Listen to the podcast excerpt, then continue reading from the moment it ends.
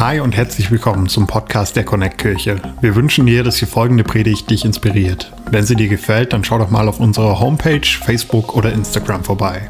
Wir würden uns riesig freuen, dich auch mal live in unseren Gottesdiensten zu haben und mit dir zu connecten. Unsere Gottesdienste finden jeden Sonntag um 10 Uhr und um 11.30 Uhr in der Michaeliskirche Erfurt statt. Mehr Infos zu unseren Gottesdiensten findest du auf erfurt.connectkirche.de. Egal wo du gerade bist, wir hoffen, dass diese Predigt zu dir spricht und dich einen großen Schritt in deinem Leben weiterbringt. Viel Spaß beim Zuhören. Hey, wunderschönen guten Morgen auch von mir. Ja, so gut. Also ich kann auch nur sagen, Kaffee ist super wichtig. Also wenn du neu in Erfurt bist, ich habe eine richtig gute Nachricht, ein Evangelium für dich. Wir haben richtig gute Kaffeeshops hier in Erfurt. Deswegen auch diesen Refill-Becher, wo du einfach ja, mit hingehen kannst, was Gutes noch für die Umwelt tun kannst und dennoch deine Sucht befriedigen darfst. Hey, ist so gut, euch am Start zu haben heute. Ähm, ich freue mich, jeden Einzelnen, der neu angefangen hat zu studieren, ähm, aber auch vor allen Dingen die Leute, die eine Ausbildung angefangen haben. Haben wir ein paar Leute, die dieses Jahr eine Ausbildung angefangen haben? Come on, ihr seid meine... Ich fand das früher immer so kacke wir werden, wurden immer vergessen. Ich habe früher auch, ich habe erst eine Ausbildung gemacht, bevor ich Theologie studiert habe und war eine gute Entscheidung und es gibt auch noch mehr Kohle als bei den Leuten, die studieren. Sorry für euch, ihr habt genug Privilegien. Ähm, so cool, euch auch mit dabei zu haben. Aber ich würde es lieben, euch kennenzulernen. Deswegen ähm, habe ich es vor, hier nach dem zweiten Gottesdienst. Also kannst du einfach deinen Kaffeebecher benutzen, mit jemandem Kaffee trinken gehen. Und dann treffen wir uns hier im Michaelishof. Ähm, nach dem zweiten Gottesdienst möchten wir mit euch einfach ja, was essen gehen beim Pavarotti und würde es lieben, euch kennenzulernen, so deine Geschichte zu hören, dich kennenzulernen und ja, ähm, dir vielleicht noch ein paar gute Ideen zu erzählen, wo du den Kaffeebecher einsetzen kannst, weil ich darf dir eine Sache verraten, Starbucks ist gut, Erfurt hat noch was viel Besseres. Cuo Simone, vielleicht, vielleicht kriegen wir irgendwann mal Sponsoring hier von Cuo. Ja, ja, hier. Jetzt kann man ganz oben sich auch hinsetzen, richtig gut. Aber egal, ich schweife ab. Kaffee ist eine Liebe und das ist okay. Deswegen sage ich mal Hallo auch an alle im Babyraum und die in der Online-Kirche dabei sind. So gut, dass ihr mit am Start seid. Weil wir feiern nicht nur Gottesdiensten, zwei Gottesdienste, sondern wir haben auch noch eine Online-Kirche dabei. Jede Woche, Sonntag für Sonntag im ersten Gottesdienst, wird dieses Kirchengebäude einfach länger, verlängert bis in dein Wohnzimmer. Und so gut, dich mit dabei zu haben. Hey.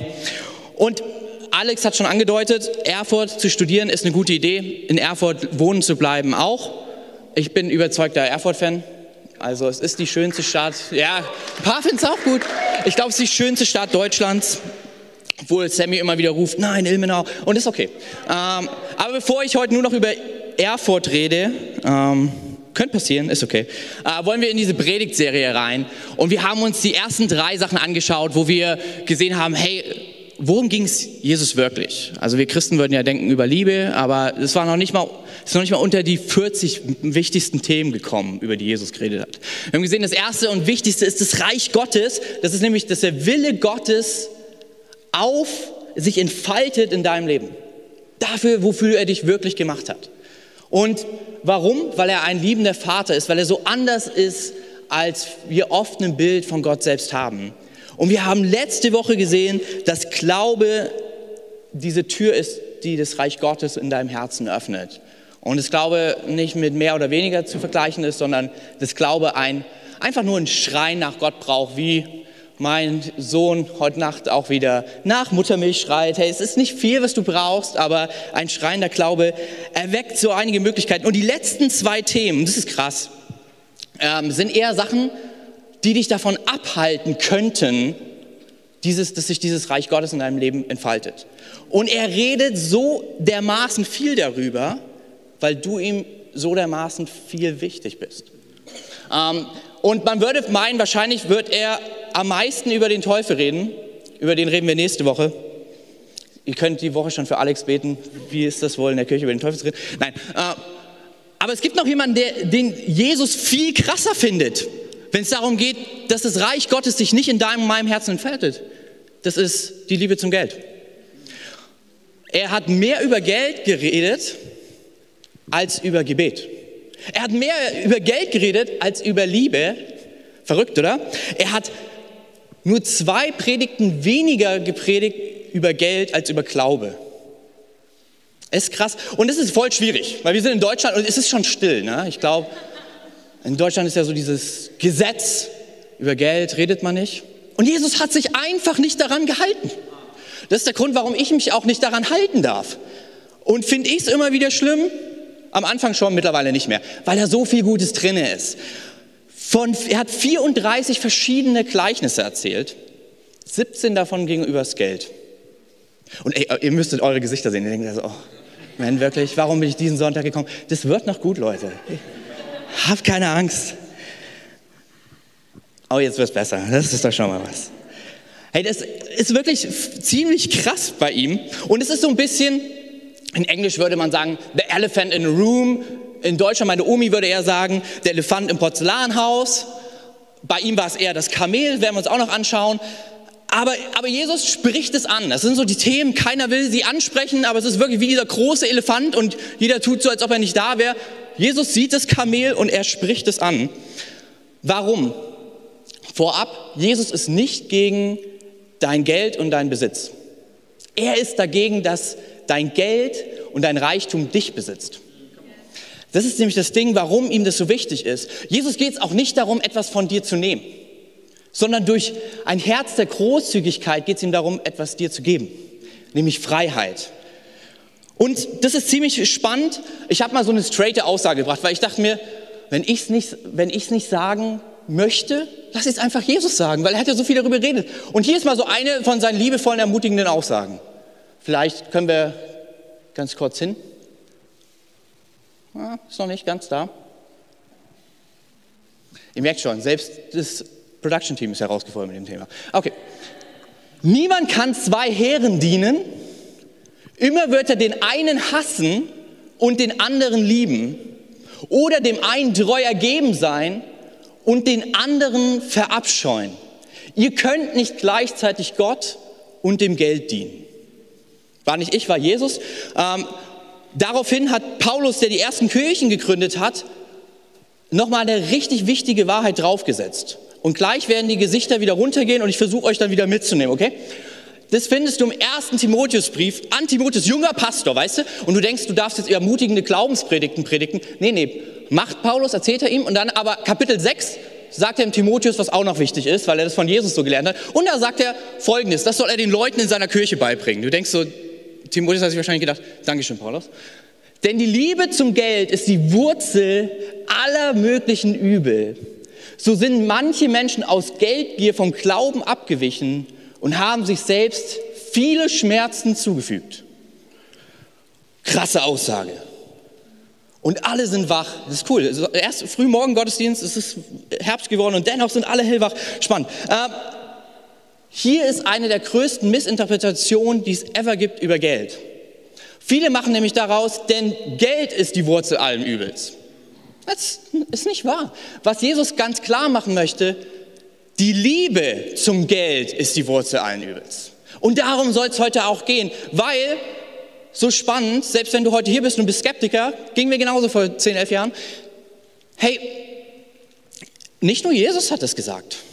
Nietzsche, ziemlich krass, hat gesagt, wenn Gott fällt in dieser Welt, wird das Geld ihn als Götzen in der westlichen Welt ersetzen. Krass.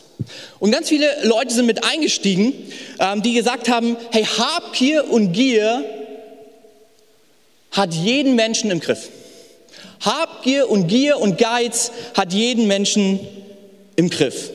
Und ich habe echt die ganze Woche darüber nachgedacht, stimmt es so? Und gestern hatten wir den Walk for Freedom, richtig genial, wo wir aufgestanden sind auf der ganzen Welt und in Erfurt das erste Mal auch, mit über 80 Leuten hier.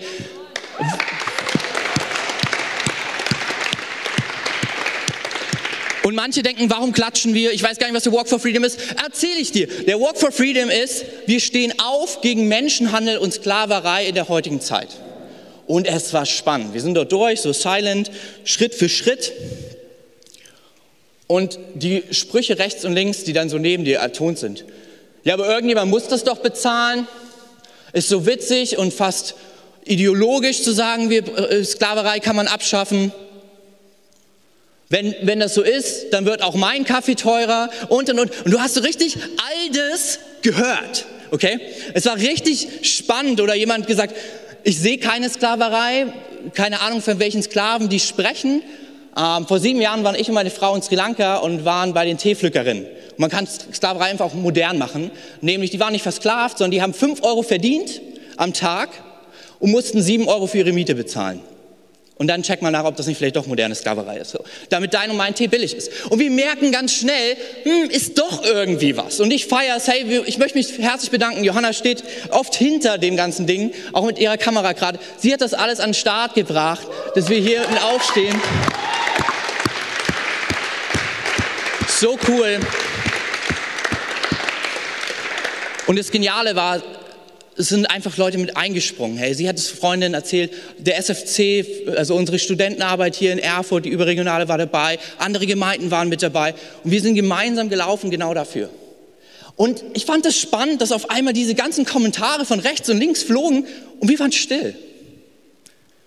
Weil irgendwie das Ganze uns doch so ein bisschen im Griff hat. Und es ist ziemlich spannend und selbst Nietzsche fragte sich, woran liegt das? Ich habe mir ein paar Texte von ihm durchgelesen und er hat, er hat gesagt, das Schwierigste, was zu erkennen ist, ist meine Habgier, mein Geiz oder meine Liebe zum Geld. Er sagt, die, die ist in keinem Mensch aufspürbar. Tim Keller, der hat mal eine Predigtserie in der Männerarbeit gemacht über die sieben Todsünden.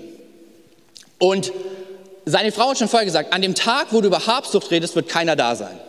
Und er sagt, das ist nicht so. Und er so, doch, doch, wenn es um, um, ähm, um Lust geht und äh, um, um Stolz, da werden die alle da sein, weil das ist so für sie offensichtlich, dass sie damit ein Problem haben. Habgier wird keiner sagen, ich bin habgierig. Das ist für irgendwie für keinen ein Problem. Tim Keller kommt in den Raum, es waren drei Leute da. Den Tag davor waren 100 da. So, es ist ziemlich spannend und ich finde es interessant, wenn es so vielen Leuten geht, hey, vielleicht geht es uns auch so. Und es ist auch interessant, ich habe da mal für mich überlegt, ich habe schon so einige Seelsorgegespräche gehabt. Und da habe ich so einiges gehört.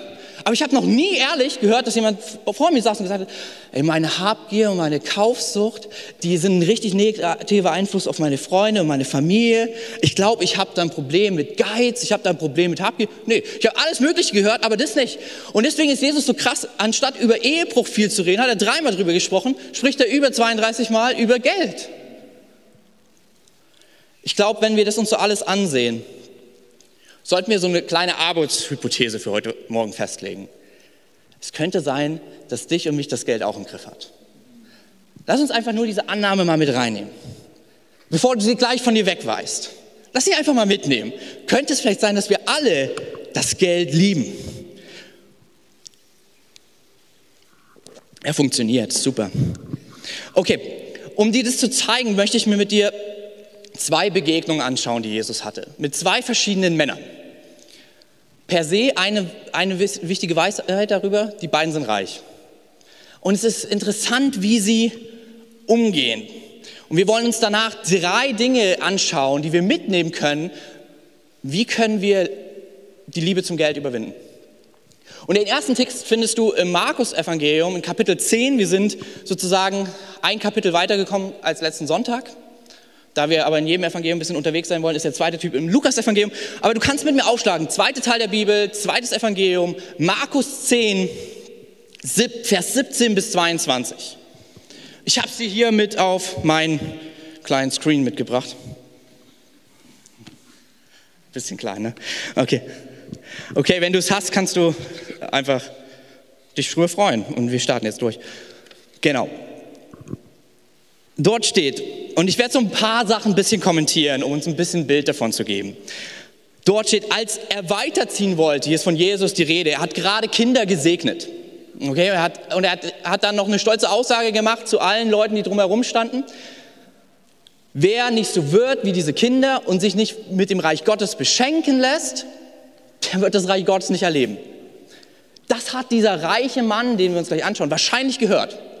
Und er kommt. Und er kommt mit einem gewaltigen Echo. Es heißt, als er weiterziehen wollte, lief ein Mann auf Jesus zu, kniete vor ihm nieder und fragte, guter Lehrer, was, hier ist es sehr spannend, was soll ich tun, um das ewige Leben zu bekommen? Das Wort, was dort aber eigentlich steht, ist, wie kann ich es kaufen? Wie kann ich es erwerben? Jesus gibt so ein bisschen Frontback gleich zurück. Warum nennst du mich gut? Nur Gott allein ist gut.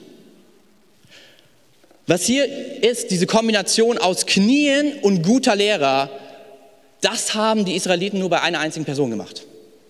Bei Gott selbst. Also dieser reiche Mann merkte irgendwie sein Reichtum, alles an irgendwie, was er getan hat bisher, hat ihm noch nicht verholfen, dass das Reich Gottes in seinem Herzen beginnt. Und er weiß als guter Israelit, dass das Gott schenken möchte. Dieses ewige Leben, was im Endeffekt bedeutet, das Reich Gottes entfaltet sich in deinem Leben. Er weiß, dass es das ist, was Gott geben möchte.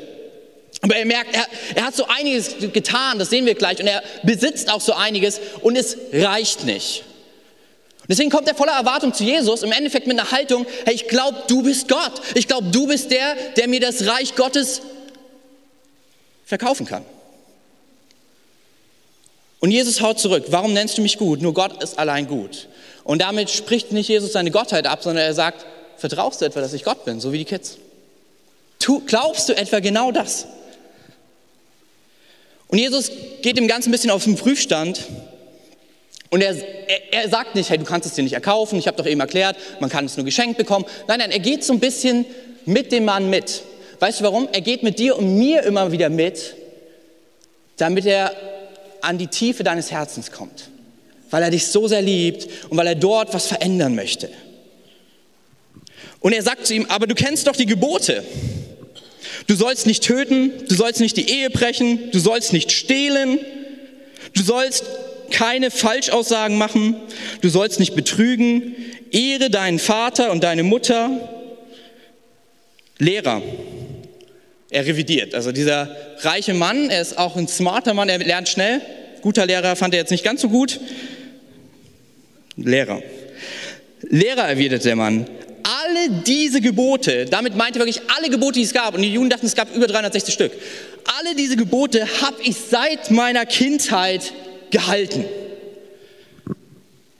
Das Spannende ist, was du hier siehst, all diese Gebote, die Jesus aufzählt, sind der zweite Teil von den zehn Geboten. Die zehn Gebote sind in zwei Teile aufgeteilt. Der erste Teil geht darum, Gott zu vertrauen und ihn zu ehren und keine anderen Götter neben ihm zu haben. Der zweite Teil geht darum, seinen Nächsten zu lieben. Und, und Jesus als ob es die erste Tafel gar nicht geben würde, klammert sie aus. Und er, er spricht nur das Zwischenmenschliche an und sagt, du weißt doch, was zu tun ist. Tu das, geh gut mit deinen Mitmenschen um, liebe sie und dann kriegst du das Reich Gottes. Du willst es kaufen, das ist der Kaufpreis. Und es ist so verrückt, weil er wirklich denkt, dass er das tut. Er denkt, alles, auch die anderen drei Gebote, ich bin ein guter Typ. Warum? Er war Pharisäer, er war ein religiöser Typ und er war nicht nur reich an Gütern, er war reich an Intellektualität. Spannendes Ding. By the way, dein Reichtum muss nicht unbedingt in deinem Portemonnaie sein, es kann auch in deinem Kopf sein und wir machen das zu unserem Gott. Aber es ist ein anderes Thema. Und Jesus führt ihnen vor Augen, okay, wenn du das alles tust, dann ist cool. Und es ist interessant. Jetzt passiert etwas, was atemberaubend ist. Da sah Jesus den Mann voller Liebe an. Und er sagt, eins fehlt dir noch, sagte er. Geh und verkaufe alles. Gib das Geld den Armen. Dann wirst du, wirst du erleben, wie das Reich Gottes in deinem Leben kommt. Aber noch was, was Krasses. Er fordert nicht nur was Krasses, er will ihn mit was Krassem beschenken. Er sagt, und folge mir nach. Dieses Wort, was dort steht, voller Liebe, ich glaube, das ist dasselbe, was er heute Morgen mit dir und mir tut. Er weiß, dass wir ein Problem haben, das Geld nicht nicht zu lieben zu können. Wir lieben Geld. Und er weiß, dass wir gerne Dinge versuchen, aus eigener Kraft hinzubekommen. Er kennt dich, wenn du vielleicht auch hier sitzt und denkst, ich bin ziemlich schlau. By the way, da ertappe ich mich immer wieder. und wir denken, wir könnten es über unsere Intellektualität lösen. Und er, er geht mit dir dieses Spiel mit, weil er an dein und mein Herz möchte. Und alles, was er jetzt danach gesagt hat, verkaufe alles, sagt er aufgrund seiner Liebe. Er sagt, da sah Jesus den Mann voller Liebe an. Egal welche Sucht, welcher Götze dein Herz besetzt, Gott liebt dich dennoch. Egal wie sehr dein Besitz dich besitzt und im Griff hat, Jesus ist ergriffen von Liebe für dich. Und er sagt, eins fehlt dir, verkaufe alles. In dieser Aussage ist der erste Teil der zehn Gebote zusammengefasst. Liebe Gott von ganzem Herzen, ehre ihn, fürchte ihn und hab keine anderen Götter neben ihm. Er sagt, hey, ich glaubst, dass du ein guter Mann sein möchtest. Ich glaube, dass du es wirklich mit deinem Nächsten gut meinst und dass du denkst, dass du es mit, mit Gott, mit mir gut meinst. Aber da ist eine Sache zwischen dir und, und mir. Es ist dieser andere Gott, der sich Geld nennt. Und er sagt, hey, ich glaube, es wäre Zeit, diesen Gott loszulassen.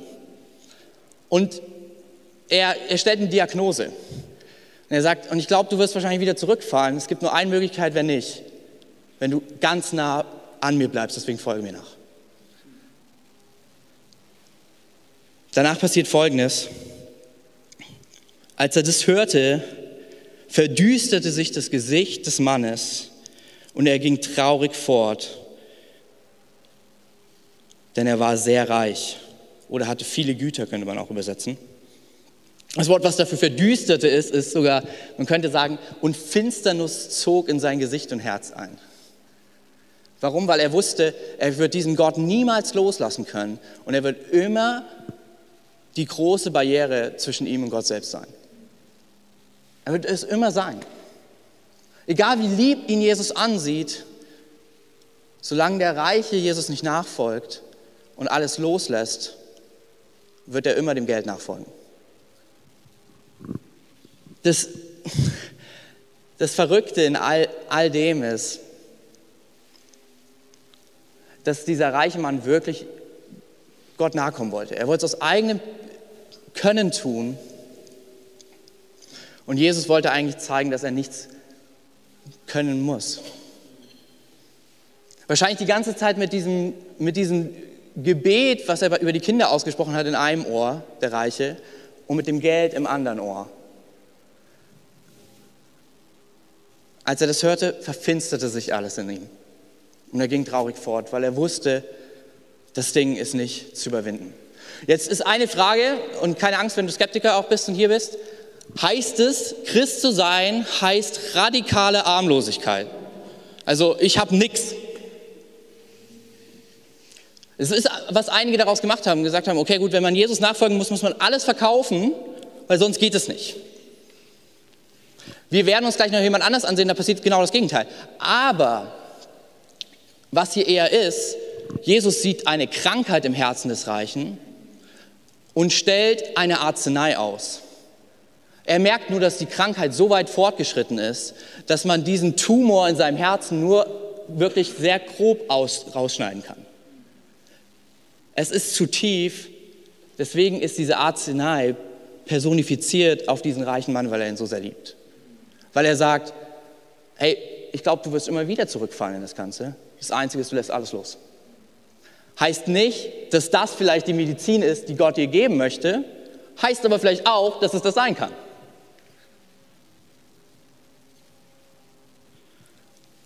Jetzt kommen wir zu einem anderen Typen, den ich mir mit dir anschauen möchte. Der ist im Lukas-Evangelium Kapitel 19. Wenn du, hey, wenn du heute Notizen machen möchtest, ist gar kein Ding, ähm, kannst du einfach reinschlagen, weil ich glaube, so, hier ist ein Change drin für dich und für mich, der echt wichtig ist. Der andere Typ heißt Zachäus. Auch ein reicher Mann. Kein Pharisäer, kein Schriftgelehrter, der viel besessen hat, sondern ein Gauner. Wenn du heute hier bist und du hast andere Leute beklaut, willkommen, du kannst trotzdem Teil in Jesus Mannschaft werden. Er ist nicht nur irgendein Gauner, er war Zöllner. Zöllner bedeutet, das waren die Menschen, denen so viel Geld von den Römern angeboten wurde, dass sie alle ihre Werte zur Seite geworfen haben, aufgrund der Liebe zum Geld und gesagt haben, lieber werde ich von allen verhasst, dafür habe ich genug. Und jetzt kommen wir zu einem ganz Besonderen. Und ich glaube, dass die damalige Christenheit und vielleicht du und ich uns auch so oft daran stoßen, wir kommen nämlich zum Babbo. Im Endeffekt können wir auch sagen, dem Mafia-Boss von Jericho. Er ist nämlich, Zachäus, lebt ein Mann, er war Oberzöllner, wir werden gleich schauen, warum der dort lebte. Und als Jesus dorthin kam, er kam nicht aus Zufall und es war auch nicht, dass das eine zufällige Begegnung war. Nein, nein. Oberzöllner hieß, er war der Leiter von allen Zöllnern. Heißt, die sklavische Ausbeutung seines eigenen Volkes, er hat sie betreut und verantwortet. Wenn einer richtig daran abkassiert hat, willkommen, es war Zachäus. Und warum wir das genau wissen? Weil Jericho die Hauptstadt war für die damaligen Zolleinnahmen. Es war der Ort, wo das miese Geld saß. Oh nein, man, ich liebe es so sehr an Jesus, weil Jesus geht an die Orte, die du und ich vielleicht zu mies finden und sagt, hier habe ich meine Leute. Und weißt du, warum er das tut? Weil du und ich, egal wie mies wir sein können, er dich und mich, ähnlich wie beim reichen Jünger, voller Liebe anschaut.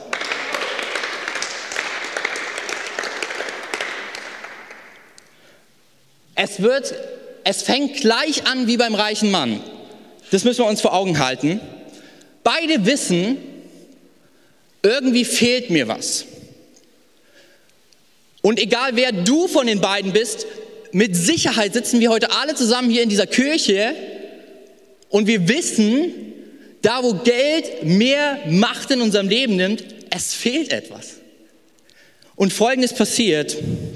Zachäus hatte versucht, einen Blick auf Jesus zu werfen. Er, genauso wie, wie der reiche Mann. Der reiche Mann kommt kniend und auf die Füße werfen vor ihn, weil er weiß, er braucht das, was Jesus zu geben hat. Zachäus weiß es genauso. Den reichen Pharisäer lässt man durch, weil er gut angesehen war. Zachäus ließ man nicht durch, weil er verhasst war. Hier kommt aber ein Ding. Und das ist so gewaltig. Zachäus ist es egal, weil er weiß, er hat alles und dennoch fühlt er, er hat nichts. Er ist materialreich und geistlich sehr arm. Und er ist klein. Das kommt noch hinzu. An alle kleinen Menschen. Wir werden gleich sehen, Gott ist gerne bei dir zu Hause, hey. Keiner wollte ihn durchlassen, weil alle ihn hassten. Und er wollte dennoch Jesus sehen. Und es passiert Folgendes. Und wir überlesen es so schnell. Oder wir haben es in der Kinderkirche, ich habe es ich die Woche erst meinem Sohn vorgelesen. Und es ist so eine süße Story. Aber es ist genau das Gegenteil. Er tut etwas ganz Verrücktes. Er klettert auf einen Maulfeigenbaum, okay? Und jetzt denkt mir, ja, macht Sinn. Kleiner Mann klettert hoch, um was zu sehen. Ist ein bisschen schwierig. In unserer Welt sind zwei Güter richtig wichtig. Würde und Freiheit. So, wir lieben unsere Freiheiten, wir lieben unsere Exklusivitäten. In dieser Zeit war es Ehre, Ansehen. In der orientalischen Welt war es, mein Gesicht zu verlieren, war schlimmer als meine Freiheit zu verlieren. Erwachsene Männer, die auf Bäume klettern, sind vielleicht nicht die angesehensten Personen der Welt. Was bedeutet, er war so voller Sehnsucht, Jesus zu sehen, dass er selbst das Letzte, was er noch hatte, das bisschen Würde und Ansehen, opferte, auf diesen Baum kletterte, weil er wusste, dieser Mann, ihn zu sehen, kann mehr sein als alles, was ich habe. Ich habe seit Jahren Reichtum angesammelt, ich habe Leute beklaut und dennoch habe ich nichts. Ich kann jetzt auch das bisschen, was ich noch habe, aufgeben. Ich möchte ihn unbedingt sehen. Egal was ich tue, ich kletter auf den Maulfeigenbaum. Ich möchte ihn sehen, egal wie klein ich bin, egal wie viel mich das kosten mag, egal wie peinlich es wird. Ich brauche ihn. Wir machen Zachäus immer zu so einem bösen Gangster, weil die Leute das in ihm gesehen haben. Hey man, dieser Typ war der demütigste an diesem Ort. Alle anderen fuhren die Ellbogen aus, um zu sagen, weil du uns beklaut hast, darfst du nicht sehen. Er sagt, okay, weil ich alle beklaut habe, demütige ich mich, weil ich ihn sehen muss.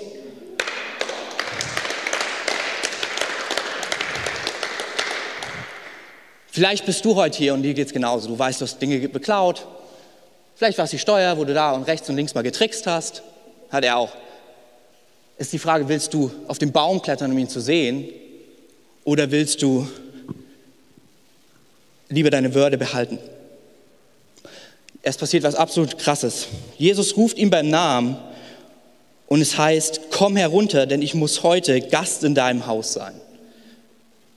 Und wir werden gleich sehen, das sorgt für Zündstoff. Warum? Weil in der orientalischen Welt bis heute hast du einmal mit jemandem gegessen, seid ihr Freunde. Deswegen, wenn du jemanden einlädst aus einer orientalischen Welt und er sagt nein, dann frag ihn ruhig sechs, sieben Mal, weil er will wissen, meinst du diese Freundschaft ernst oder nicht. Aber wenn er bei dir einkehrt, dann ist es ein Freundschaftsbund. Essen heißt einander begegnen. Deswegen tun wir es auch in den Connect-Gruppen so gerne. Und was Jesus genau zu Zachäus sagt, ich weiß, dass du der Schlimmste bist. Und ich weiß, dass du gerade alles aufgegeben hast, dich gedemütigt hast, weil du weißt, du brauchst mich. Ich möchte dein Freund sein. Zachäus war es leid, er wollte nicht etwas erkaufen, sondern er wusste, mit Geld kann man das nicht haben. Ich muss es mir schenken lassen. Und dann steht, Zachäus kletterte so schnell er konnte hinunter und geleitete Jesus voller Aufregung und Freude in sein Haus. Und hier sind der Zündstoff. Doch den Leuten in der Menge gefiel das gar nicht. Bei einem berüchtigten Sünder kehrt er als Gast ein, murrten sie. Man, das, weißt du, wie oft ich das schon mal hier gehört habe? Gott sei Dank nicht von unseren Leuten. Aber es haben manchmal Leute, die von außen rumkamen, meinten, ja, in der Michaelisstraße, seitdem die Kirche da ist, da sind lauter Leute, es ist laut. Die haben sogar eine Cap beim Predigen auf. Hat keiner gesagt, aber weißt du, das sind so die Dinge, die die Leute denken. Und ich mir öfters anhören musste, so auch in anderen Kirchen, wenn ich irgendwo war. Ich habe letztens von einer Freundin gehört, die eine richtig coole Pfarrerin ist, okay? Und sie hat ihren Job verloren. Warum? Weil sie es erlaubt hat, dass die Bettler vor ihrer Kirche saßen und die haben halt gestunken. Ich würde sagen, alles richtig gemacht. Jesus hätte sie sogar noch mit reingebeten. Es wird in dieser Kirche, egal wer du bist, ob du der größte Sünder bist oder dich so bezeichnest, oder als ob du dich fühlst, als ob du freigesprochen bist von allen, es ist Platz für euch beide.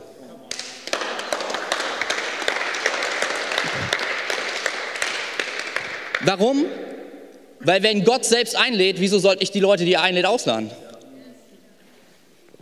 Aber weißt du, was passiert? Wunder dich nicht, wenn du heute hierher kommst wenn du ihn begegnest, wird er dich verändern. Und lass uns das nochmal kurz anschauen, weil das ist ziemlich krass. Sie waren beim Essen, okay? Wir wissen nicht, was Jesus ihm gesagt hat. Aber wahrscheinlich ist einfach nur seine Nähe extrem verändernd für Zachäus gewesen. Und er sagt folgendes, ich werde die Hälfte meines Reichtums den Armen geben. Leute, und die Leute, die ich bei der Steuer betrogen habe, weil er hat ja eingenommen und er hat immer mehr kassiert. Schneeballsystem, denkst, manchmal denkst du, das wurde heute erfunden, Zachäus war schon voll gut dabei. Ihn werde ich das Vierfache erstatten. Die Begegnung mit Jesus lässt Zachäus zwei waghalsige Versprechen bringen. Das erste Versprechen, was er gibt, ist, ich gebe die Hälfte von dem, was ich habe, weg. Und damit ist ein Gebot Gottes erfüllt. Und wir fragen uns auch, wohin die Armen? Das heißt, er hat gesagt, ich gebe die Hälfte meines Geldes in den Tempel, weil der Tempel eigentlich dafür da war, die Armen zu versorgen. Ergo, die Kirche ist eigentlich dafür da, sich um die Armen zu kümmern. Deswegen liebe ich es, dass wir Sozialprojekte unterstützen. Deswegen liebe ich es, dass wir sowas wie Walk for Freedom machen. Und hey, ich liebe es, wir haben Leute, die arbeiten hier im Jesus-Projekt, bei Jumpers. Man, wir buttern nicht umsonst dort Kohle rein, sondern weil das einfach das ist, was das Haus Gottes tun sollte.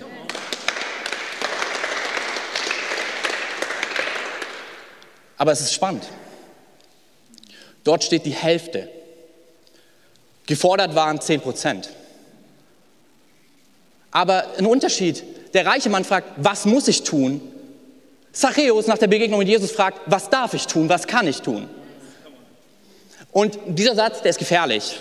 Oh man, hab Erbarm mit mir, was ich jetzt sage. Aber oft werde ich gefragt, diese 10 Prozent von damals im ersten Teil der Bibel,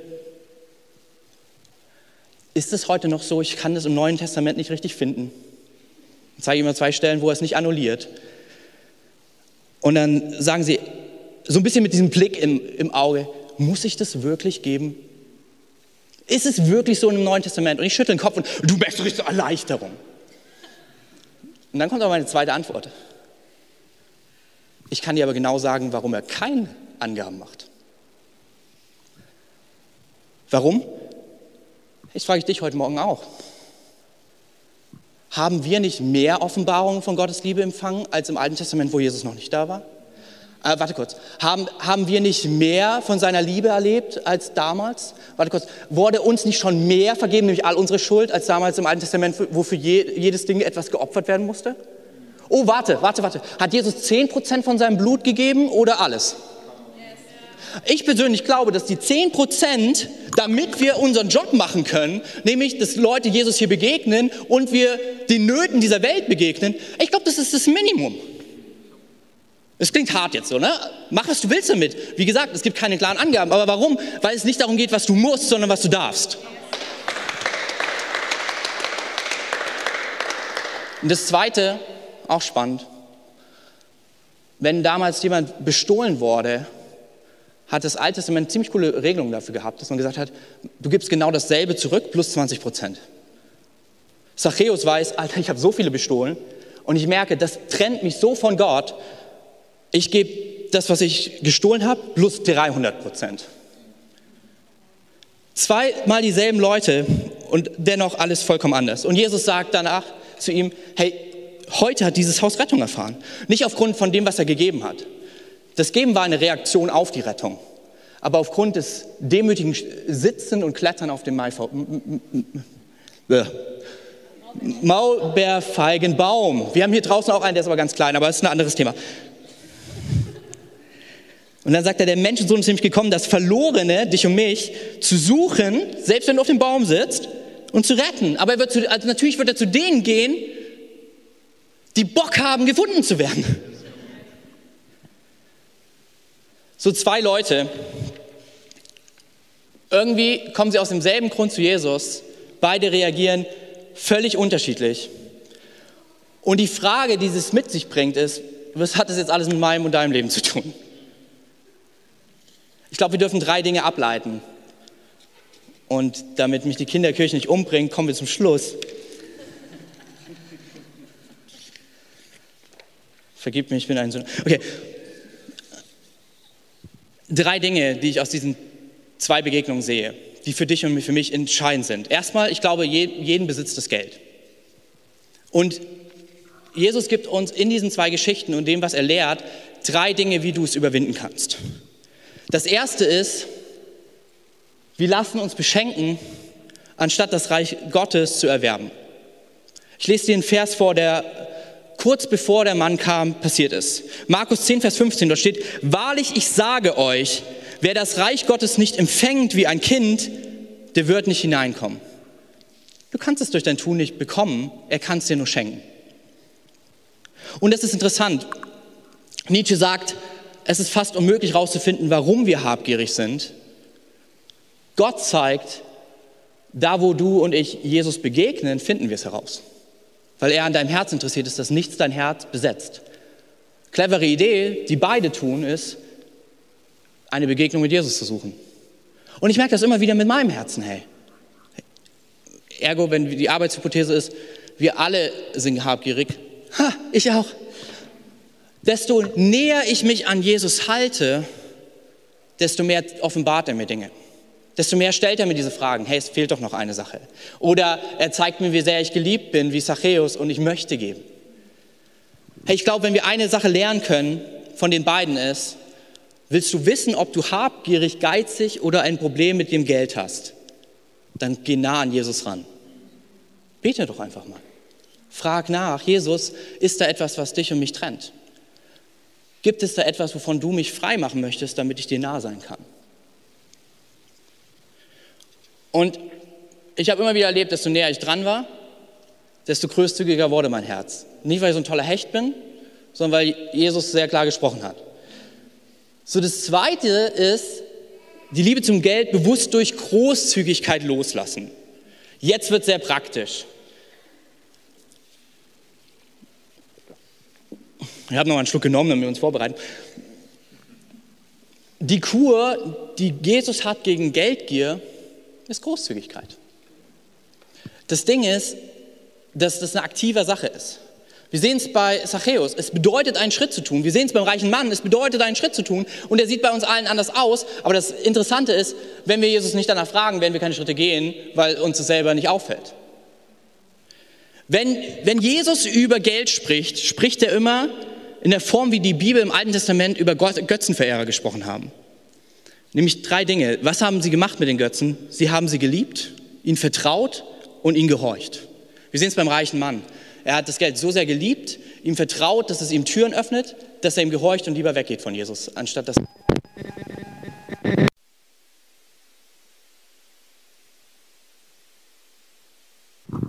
Wir sind in der Kirche so arm, dass wir keine richtigen Akkus mehr haben. Aber okay, vor dem Worship noch gewechselt, aber ist gut. Ich habe äh, vier Sachen, wie man praktisch Großzügigkeit leben kann. Das erste ist vom Nehmer oder quid pro quo zum Geber werden. Nämlich, du hast was zu geben. Wir glauben immer, wir haben nichts, aber dabei haben wir so viel. Meine Frau und ich, wie gesagt, wir waren in Sri Lanka und weißt du was, wir haben immer so gelebt, wie die Pastoren gelebt haben. Und wir waren in einem Haus, da hat er alle Obdachlosen, die dort waren, die Kids, hat er aufgenommen, sich um die gekümmert und es war eine Zweiraumwohnung. Wir haben mit 15 Leuten dort geschlafen und die verrückteste Idee, die haben Frauen und Männer getrennt gepennt und es hat trotzdem gereicht. Und dann waren die auch noch so irre, dass sie gesagt haben, hey, weil ihr unsere Gäste seid, wir schlafen alle in dem Einzimmer, damit ihr das eine alleine habt. Haben wir natürlich nicht gemacht, aber in dem Moment habe ich gemerkt, selbst wenn ich die kleinste Wohnung der Welt habe, ich kann großzügig äh, sein mit meiner Gastfreundschaft. Und hey, seitdem haben wir das gemacht. Ich weiß nicht, wie viele Menschen in meinem ersten Jahr, wo wir hier gewohnt haben, in meiner Wohnung gewohnt haben. Manchmal kam eine Frau einfach mit Leuten um die Ecke und hat gesagt, die brauchen das jetzt gerade, die brauchen Zimmer. Und ich war so, okay, cool. Sogar schon mal mit einem Hund zusammen gewohnt. Ja. Aber wo ist es entstanden? In Sri Lanka, als ich gesehen habe, ich habe was zu geben. Es ist interessant, in Deutschland behaupten nur 2% von sich, zur oberen Schicht zu gehören. Und alle anderen denken, sie sind arm. Von der Mittelschicht spricht kaum jemand. Sogar Merz sagt, er ist Mittelschicht. So, es ist ziemlich interessant. Warum? Weil wir uns immer mit den Leuten, die wir sehen, vergleichen, anstatt uns mit der Welt zu vergleichen. Aber wenn wir neu sehen, was wir haben, werden wir großzügiger werden. Das zweite ist, starte mit deinen 10% an Gott. Du musst nicht gleich 50 Prozent, geh, musst nicht den Sareus machen. Vielleicht ist es aber auch dran. Ich will dich von nichts ändern, aber frag doch mal Jesus.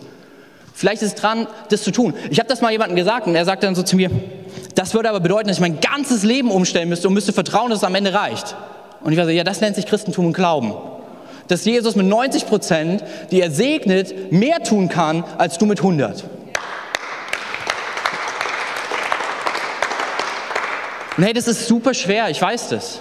Aber ich darf dir aus eigener Erfahrung sagen, es funktioniert.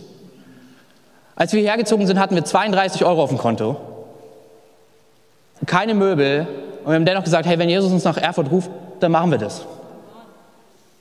Das Coole war, er hat es halt auch gemacht. So übernatürlich auf verschiedene Ecken versorgt und ich konnte immer wieder überlegen, wie kann ich das, was ich von ihm bekommen habe, weitergeben. Das Dritte, was wir bei Zachäus sehen, und das wird jetzt wird hart, aber wird so gesund für dich, begleiche deine Schulden. Hey, wir sind so eine Kreditgesellschaft.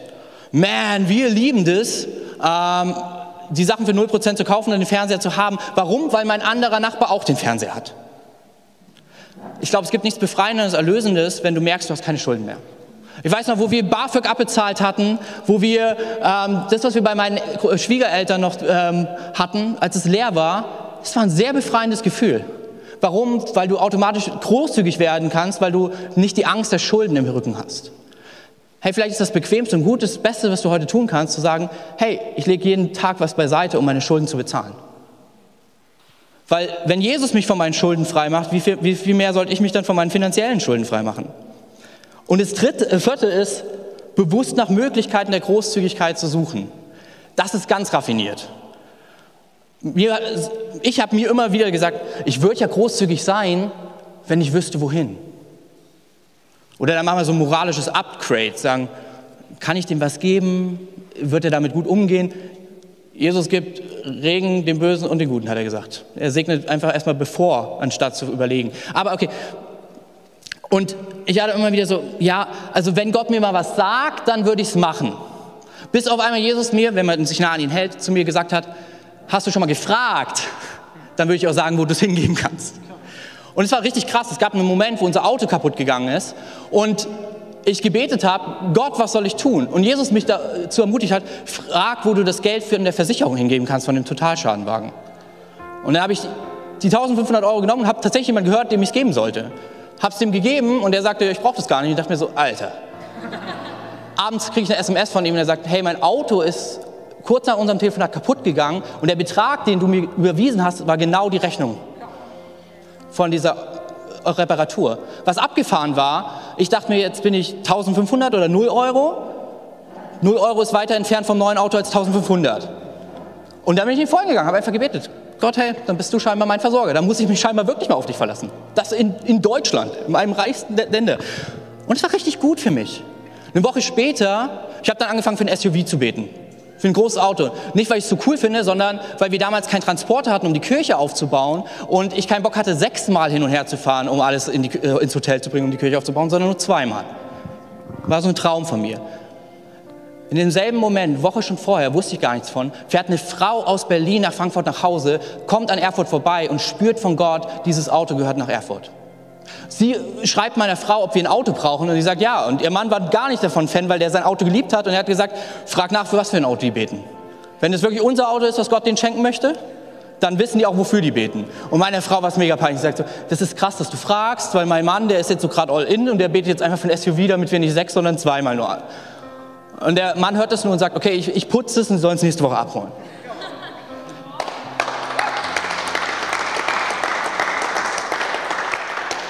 Es ist aber die Frage, ob wir fragen. Und das Letzte, und dafür hast du von dem äh, Gastgeberteam eben so einen Zettel bekommen. Das ist Lügen enttarnen, um das Herz neu zu besetzen. Ich weiß, ich bin total über die Zeit, aber das muss man noch durchbringen. Es steht, die Liebe zum Geld ist die Wurzel allen Übels. Warum? Weil man herausgefunden hat, dass wir alle aus unterschiedlichen Gründen das Geld lieben. Es hat Lügen, die wir glauben, warum wir das Geld brauchen. Und deswegen lieben wir es so sehr. Timothy Keller spricht, und das finde ich ein sehr gutes Bild, er spricht von den verborgenen Götzen. Geld mag das Offensichtliche sein. Der Grund, warum du an ihm festhältst, ist der Götze, der sich dahinter befindet. Yes, come on. Einer ist excited. Und danke, das heißt, ich kann noch weitermachen. Oh man. Okay. Rerun it. Rerun it. Let's go. Ich habe vier Gründe aufgeschrieben, die ich glaube, die, Götz, die die Götzen hinter dem Geld sind. Das erste ist Sicherheit bzw. innere Ruhe. Ich weiß nicht, wie oft ich schon den Satz gedacht habe, mit mehr Geld auf meinem Konto würde ich ruhiger schlafen. Und wir denken, wenn unser Konto nur gut genug gefüllt ist, dann ist was da für den Ernstfall. Ich darf dir erzählen, die letzten halben Jahre, wo ich schwer krank war, konnte ich noch so viel Geld haben wie möglich. Wenn es kein Medikament für die Krankheit gibt, ist es per se. Ich habe gemerkt, oh man, ich muss mich auf Gott verlassen. Hey, ganz ehrlich, die Lüge, die dahinter steht, ist, dass unser Geld uns retten kann. Dass unser Geld uns Sicherheit gibt.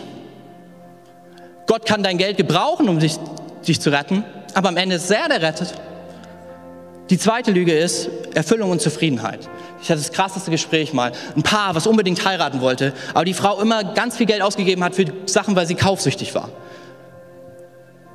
Und wir waren irgendwann im Ehevorbereitungsgespräch und der Mann sagt, ich würde dich heiraten, wenn du mir versprichst, ein bisschen weniger an Sachen auszugeben, weil ich habe echt Angst, dass es dann nicht mehr reicht. Und sie sagt, diese Sachen erfüllen mich aber. Und ich habe die Gegenfrage gestellt, erfüllt dich nicht die Beziehung zu deinem Mann mehr als alle Gegenstände, die du kaufen kannst? Sie sind traurig aus meinem raus, raus wie der reiche Mann und haben sich danach getrennt. Weil die Güter mehr waren, weil sie gedacht hat, das gibt die große Erfüllung. Das dritte ist Anerkennung. Wenn ich den Wagen habe, werden mir alle Mädchen hinterher gucken. Und die Jungs werden sich denken, werden sie mal so erfolgreich wie ich? Vielleicht hast du das auch schon gefühlt. Mit dem Geld bin ich angesehen, mit dem Anzug komme ich dort gut an. Und das letzte ist Zugehörigkeit. ich würde es ja alles nicht brauchen, aber alle meine Freunde haben das und wenn ich es mir nicht hole, dann gehöre ich nicht dazu. Ich habe dir diese Liste gegeben von meinem Seelsorger. Er hat mal die sieben Genugs Gottes aufgeschrieben. Für jeden Tag ein Genug. Ein Bibelvers, den ich immer wieder mal durchbete. Zu merken, Gott ist genug. Mehr als all diese äh, Lügen, die ich glaube. Und Jesus enttarnt diese Lügen in dem Gespräch mit den Jüngern. Weil Petrus, wie wir merken, wir haben alle Probleme im Geld, fragt nach und sagt, ja, was ist mit uns? Wir haben alles verlassen, nicht verkauft. Er weiß ganz genau, was, was das bedeutet. Wie ist es bei uns? Und Jesus erzählt ihm was und sagt ihm ähm, ein Versprechen. Und in dem Versprechen sind vier Dinge drin, genau diese vier. Er sagt, bei Gott ist alles möglich. Heißt, vertraue nicht dem Geld, beim Geld ist nicht alles möglich, bei Gott schon. Das Zweite, was er sagt, Erfüllung und Zufriedenheit. Hey, wenn du für mich Dinge hinter dich lässt, die Liebe zum Geld hinter dich lässt, werde ich dir das ewige Leben schenken. Und es ist mehr Erfüllung als jedes Ding, was du dir bei Amazon kaufen kannst. Das Dritte ist Anerkennung. Er beendet das, dieses Versprechen, indem er sagt, hey, vergiss nicht, die Letzten werden die Ersten sein und die Ersten die Letzten. Deine Anerkennung kommt nicht durch dein Reichtum, deine Anerkennung gebe ich dir. Und das letzte ist Zugehörigkeit. Und er sagt, hey, die, die das loslassen, werden heute in dieser Zeit hundertfach gesegnet werden mit Brüdern, Schwestern, Häusern und so weiter. Erwarte nicht materiellen Segen. Wovon Jesus dort spricht, ist die Kirche. Die Familie, die hundert Häuser, in denen du hingehen kannst, die Brüder und Schwestern, die du dort hast, die Väter und Mütter, die dabei sind. Reichtum ist in Freundschaft nicht zu ersetzen. In dieser Kirche gehörst du nicht dazu, nur weil du, wenn du der eine ein iPhone hast, musst du auch ein iPhone haben. Hey, hab, hab kein Handy oder ein chinesisches Handy und dennoch bist du in meinem Haus willkommen. Annahme geschieht nicht aufgrund deines Reichtums. Ich weiß nicht, was es von den Dingen ist, aber vielleicht ist es einfach dran, eins dieser Sachen zu entlarven und die Wahrheit Gottes dem reinzuknallen. Dafür sind die sieben Verse. Und weil ich jetzt Schluss machen möchte, bevor mich wirklich alle killen,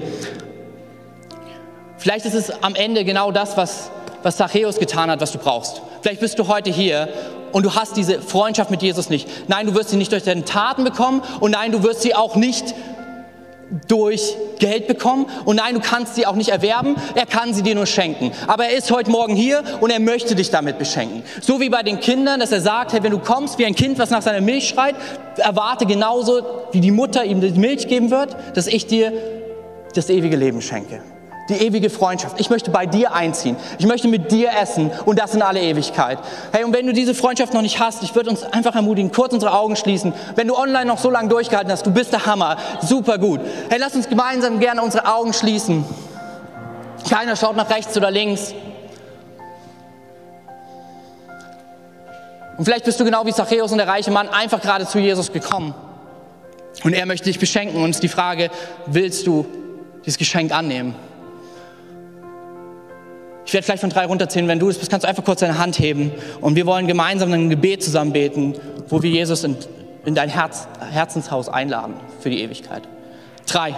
Gott liebt dich von ganzem Herzen. Zwei. Jesus ist dir näher, als du denkst. Eins. Heb deine Hand, wenn du diese Freundschaft mit ihm starten möchtest. Hey, danke schön. Danke. Alright. Mega cool. Hey, lass uns einen fetten Applaus geben für alle, die hier oder online die Entscheidung getroffen haben. Und nach so vielen Reden, warum stehen wir nicht einfach kurz mal auf? Du merkst, alles ist noch da, nichts abgestorben. Und wir werden gleich zusammen die Augen schließen. Und als ganze Kirche, wie gesagt, eine Familie, werden wir dieses Gebet beten, wo wir Jesus einladen. Und wir unterstützen dich, weil es die beste Entscheidung ist, die du je treffen kannst. Und du kannst einfach laut nachbeten, ich werde es vorbeten. Jesus, ich komme heute zu dir. Und ich nehme dein Geschenk an ewiges Leben, Reich Gottes, das sich in meinem Herzen entfaltet, weil ich daran glaube, dass du für all meine Schuld bezahlt hast, dass du die Konsequenzen auf dich genommen hast. Als du am Kreuz für mich gestorben bist. Und ich glaube, dass du nach dem dritten Tag den Tod überwunden hast. Weil du auferstanden bist, kann ich in ewiger Beziehung mit dir leben. Danke, dass ich ab heute dein Kind sein darf. Ich sage, du bist mein Gott, mein guter Lehrer, mein Freund. Ich dein Kind. Du der König in meinem Herzen. Kein Geld und keine andere Gier sollen diesen Thron besetzen. Mein Herz gehört ab heute dir. Amen.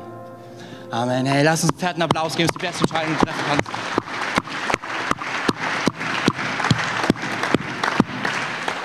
Alright, für den Rest von uns, ich bete nochmal kurz für dich, dass nicht das Geld dich im Griff hat, sondern Jesus dich ergreift. Jesus, ich danke dir für jeden einzelnen von uns und ich danke dir, dass du uns hilfst. Da, wo wir uns nah an dir halten, da, wo wir die Kur der Großzügigkeit leben, erleben, dass Geben seliger ist als Nehmen.